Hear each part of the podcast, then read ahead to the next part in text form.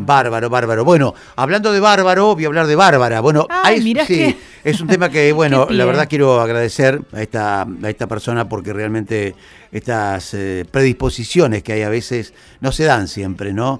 Pero no, no me ha tocado nunca estar personalmente con ella, pero en lo poco que he hablado con ella, eh, te da eso de una, una persona que está enseguida, eh, que, que tratable, ¿no? Y realmente es, es lo que uno siempre busca. Psicóloga ella, eh, psicoanalista, muy conocida, por cierto, en su profesión. Y obviamente estaba anunciada y la tenemos acá. Estamos hablando de Bárbara Abadi. ¿Me estás escuchando, Bárbara? Buenas tardes, ¿cómo te va? ¿Qué ¿Cómo- tal? Buenas tardes, gracias. ¿Cómo les va? ¿Cómo andás? ¿Bien? ¿Cómo estás, Bárbara? Bien, todo bien. Bueno, me alegra muchísimo. Eh, mm, qué lindo es decir todo bien, ¿no? En estos momentos. Sí, no, uno quisiera decir todo bien, todo bien, nunca, nu- nunca es realista, pero bueno, ¿no? Ahí están las expresiones.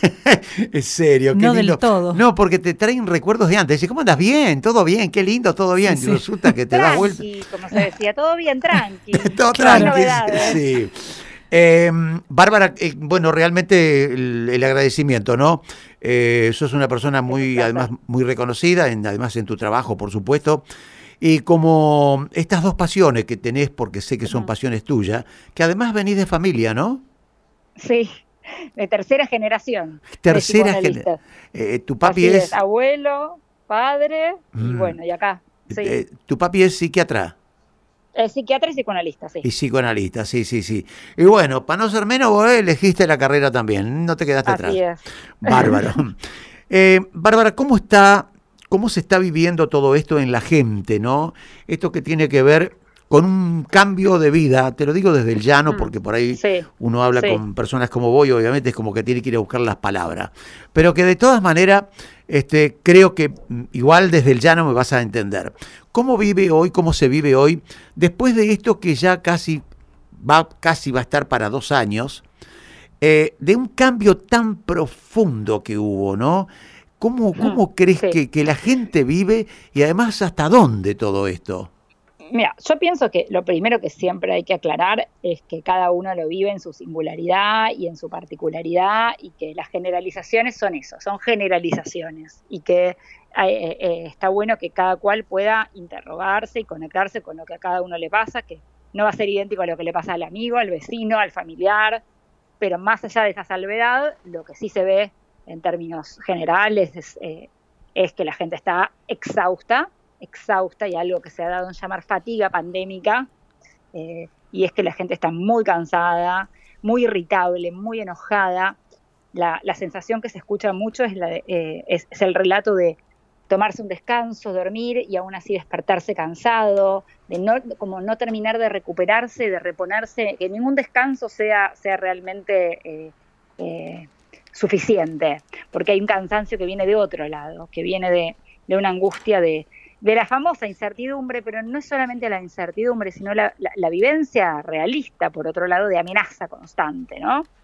Y esta amenaza produce un grado de alerta, de estar constantemente alerta, que además se mezcla a veces con, en algunos casos, con, la vivencia de, de, desesperanza también por la extensión, esto que mencionabas, de, de, que se hace tan largo, que parece eterno, de tan largo que es, la gente a veces piensa esto va a durar para siempre, sabemos que no, pero uno sabe y, y, no sabe al mismo tiempo mientras lo está transitando. Entonces creo que entre la extensión, el agotamiento, las promesas incumplidas y la sospecha, todo esto genera un combo que puede generar mucha desesperanza. Y bueno, esto que yo señalaba antes, que me parece que hay que tenerlo en cuenta, porque muchas veces la irritabilidad, el enojo, el mal humor, eh, parecen ser como simples estados, rasgos de carácter, pero a veces pueden remitir a un estado más profundo de... es, una forma de estar mal, es una forma del malestar, no quiero decir depresión para no etiquetar psicopatológicamente, pero es una forma de ansiedad, de angustia, que a veces se expresa así, sobre todo en los chicos, los adolescentes, a veces no se los ven necesariamente tristes, pero sí muy enojados, muy irascibles. Eh, entonces, me parece que ahí hay, que, hay que subrayar esos estados en los que la gente tiende a estar en estos momentos tan complicados. Y por otro lado, la cuestión del de, de, eh, miedo es lógico tener, miedo tenemos todos, eh, la situación es de temer, digamos, hay un virus, hay en realidad hay muchos, muchísimos muertos, hay contagiados, pero hay que em, poder o intentar que ese miedo no se transforme en pánico, que es una cuestión que ya nos desorganiza, nos invade y no nos permite pensar. Difícil igual. Eh, es difícil, pero hay que tratar de estar advertido y, por ejemplo, no, no estar todo el tiempo viendo la tele, todo el tiempo con las cifras de los muertos, todo el tiempo con lo que se dice en cualquier fuente, cualquier fuente que la vacuna no sirve, que sirve, que te la pones y te morís, que no te la pones y te morís, porque lo leí en Twitter, porque lo leí en... y mucho Google, Bárbara. Las fuentes, elegir las fuentes, dosificar, mucho Google, dosificar, ver las fuentes, dosificar sobre todo, ¿no? no estar todo el tiempo dándose manija, como se suele decir, hablando de lo mismo. Y algo que para mí es, muy importante también es, poder sostener algún proyecto en el mientras tanto, un proyectito, ¿no? No va a ser el viaje soñado, la fiesta de casamiento, la fiesta de 15 de No, algo a, corto plazo, me decís vos. ¿Y qué, y qué podría...? Ah, un algo, algo que uno le guste hacer, si uno le gusta a ver, no sé, escribir algo, pintar, cocinar, aprender a cocinar una nueva receta, estoy inventando, pero cosas que uno le mantenga en el deseo. Un proyecto puede ser eh, algo que para cada uno, algo laboral, personal, familiar, eh, vincular, aprender cualquier cosa, aprender a jugar ajedrez, se me ocurre con un hijo, ponerse algún proyecto, algo que, que, a uno le, permita mirar para adelante y, concebir un futuro, concebir un mañana. Sí, porque... O incluso soñar un poquito más, bueno, cuando esto termine, ¿qué nos gustaría hacer? ¿A dónde nos gustaría ir? Eh, con quién nos gustaría reunirnos, cómo nos gustaría. Eso, eso, Bárbara, perdóname, eso, Bárbara, también no te olvides que depende mucho. A ver, depende mucho de la integración de la familia en cuanto son primeros y además depende mucho de la cantidad de años que vos tenés. Porque, ¿qué pasa? Una persona que está contando con los 75 años, ya se le van, se le terminaron dos de su vida. Entonces ahí la, la, cosa se pone. Muy cierto lo que decís, muy interesante, porque yo, yo, yo vengo señalando y notando la particularidad del sufrimiento de los más chicos, que me parece que han sido los más desatendidos en esta pandemia, pero esto que mencionas respecto de los, de los adultos mayores es muy cierto y es verdad que se escucha mucho en gente de esa edad que siente como, y ya no sé si voy a poder viajar, ya no sé si voy a poder, como que les están arruinando, quitando eh, esos años de vida que, sienten que, que, quizás son los no los últimos pues se vayan a morir, pero de vitalidad, de salud. No, pero es esto, la falta de ganas de las que hablabas, perdón que te interrumpa, Bárbara. Eh, son estas faltas de ganas y esta fatiga, este cansancio del que hablabas, que se hace algo crónico. Porque uno, por más que le busque la vuelta, la solución, o sea, siendo realistas y existencialistas si querés, este, no está. Entonces, o sea, hay un paliativo, hay un como si te dijera, bueno, te vas a morir, pero vas a tardar un poco más en morirte. Sí. Es tipo así o no, terrible. Yo creo que esto que vos decís es, importante también saber que esto, ser realistas y saber que estamos viviendo una situación dramática, trágica, terrible, impensada, traumática.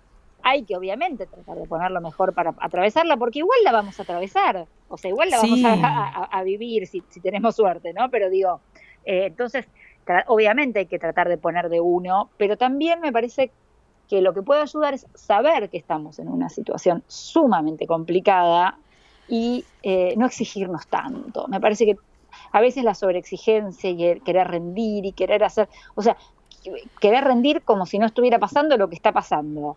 Claro, mucha expectativa. Querer dormir como, claro, no, demasiado. Y, eh, ¿por qué debería estar todo normal si no está todo normal? ¿Por qué uno debería poder concentrarse, hacer deporte, hacer todo perfecto como eh, trabajar rindiendo, concentrarse?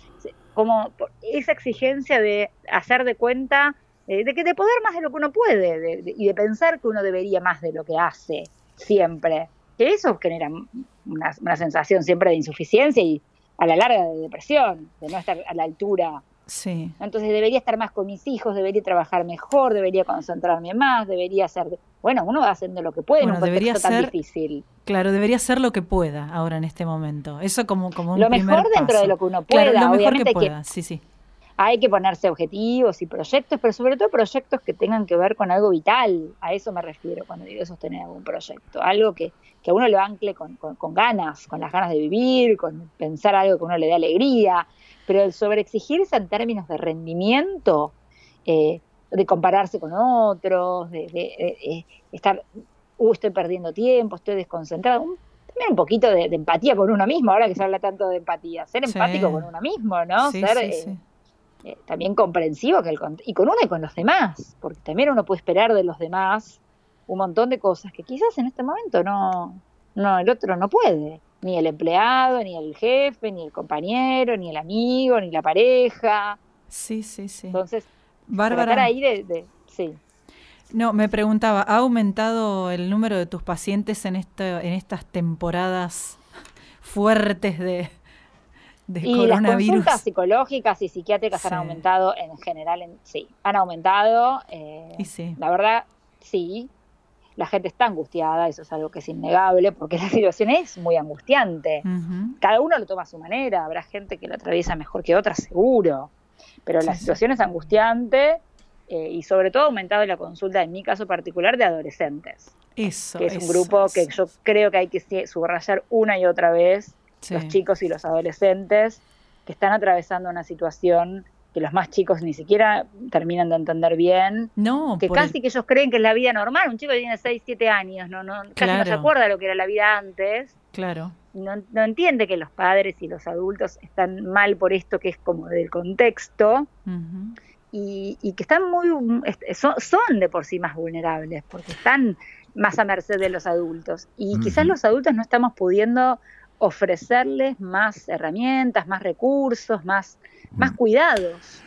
Eh, Bárbara, eh, ¿vos crees que para, suponte llegar fin de año, ¿no? Que, que quizás eh, podamos estar rozando lo que es, digamos, primero la totalidad de, las, de los vacunados y luego ese cambio que hablaba recién que puede haber sobre esto que no estás pasando. ¿Vos crees que para, para, para fin de año puede darse eso? honestamente, si yo hablo de la expectativa de vacunación, estoy hablando de algo que es un campo ajeno al, mío y estoy inventando. Em, em, eh, Google, Twitter saben más que yo de eso, de cómo llegaríamos a, en términos de vacunación. Sí, sí, sí, no, tengo idea. ¿Sos optimista? ¿Sos, optimista? Sí. Sí, soy, creo que creo que a ver, la tendencia mundial es a ir aumentando la vacunación, va a llegar el calor y en general la experiencia muestra que cuando termine el invierno los casos van a bajar, más la vacunación. Yo tiendo a pensar que este año es el último de pandemia, pero la realidad es que no, no soy ni epidemióloga ni infectóloga. no, te entiendo. No tengo, pero sí, yo creo y espero que, a ver, estamos viendo que otros países que avanzaron en la vacunación, es cierto que no todos, porque de pronto aparecen casos que no, pero Europa está saliendo, Estados Unidos está saliendo, Israel está, saliendo, los países que están vacunando están saliendo. Entonces, hay que tener también un optimismo de pensar, a ver, las vacunas existen y funcionan, no son magia, y todos sabemos que eh, tenemos que vacunarnos todos para que funcione. Pero yo sí tengo un, horizonte de optimismo, por supuesto. Está bien, está bien, está bien. Bárbara, un poco de todo lo que te escuchamos, realmente has dado ya una especie, ¿cómo te puedo decir?, de relato de lo que puede ser para aquella persona que está sufriendo, ¿no? Eso que es, eh, a ver si vale la palabra, la, ansiedad. Eh, mm. No te robamos más tiempo, pero nos gustaría que nos deje y que le deje a la, audiencia que nos sigue eh, cuál es ¿no? esto que, deberían hacer para ir paliando esta situación hasta llegar, qué sé yo, al, tiempo más corto posible. Yo creo que cada uno tiene que mirarse un poquito para adentro y ver qué, qué, está necesitando uno, porque uno puede estar necesitando más, más contacto efectivo con otros porque se aisló de más, entonces recuperar vínculos, Sí me parece que el aislamiento puede servir el aislamiento físico, la distancia física, pero no el emocional. Me parece que tanto tiempo de tanta distancia, aislamiento, eh, está generando mucha sensación de soledad. Y, eso sí hay que tratar de evitar. Entonces, no, no, aislarse de más, no ensimismarse, sostener algún proyecto.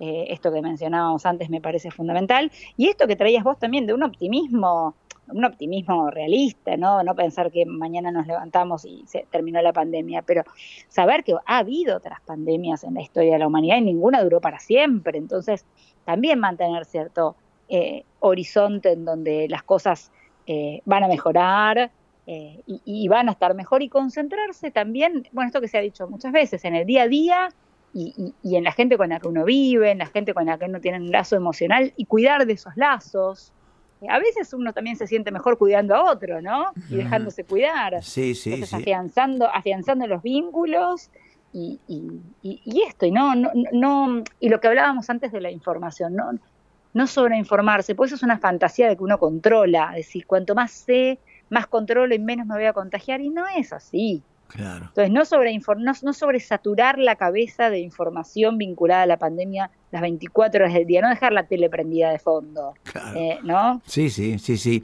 ¿Estás vacunada vos? Yo sí, estoy vacunada como personal de salud. Ah, está, está, está, está, sí, muy bien, muy bien, muy bien. Bárbaro. Bueno, mi querida, este, realmente redondo lo tuyo. Yo mm, te queremos agradecer realmente, primero por la, no sé si vale, ¿no? Porque no te, no te conozco personalmente, pero por la humildad tuya, ¿no? Que, que, que se encuentra, pero no, no, no siempre. Este, y, y, eso te hace quizás más profesional. Este, estaremos en contacto, no te vamos a molestar. No te vamos a molestar, pero todos los días te vamos a llamar un rato. no te vamos a molestar, pero siempre por ahí saber de cómo estás y, de, alguna notita por ahí que podamos tener contigo. Eh, te mandamos un beso grandote, grandote. Muchas gracias. Cuídate, cuídate muchísimo, cuida a la familia y ojalá, ¿no? Como vos decías, que lo podamos pasar pronto a todo esto. ¿eh? ojalá, ojalá. Bueno, un abrazo para todos. Otro para vos. Muy Chao, querida, suerte. Bárbara. Adiós, adiós. Bueno, ahí estabas escuchando, ¿eh? eh Bárbara Abadi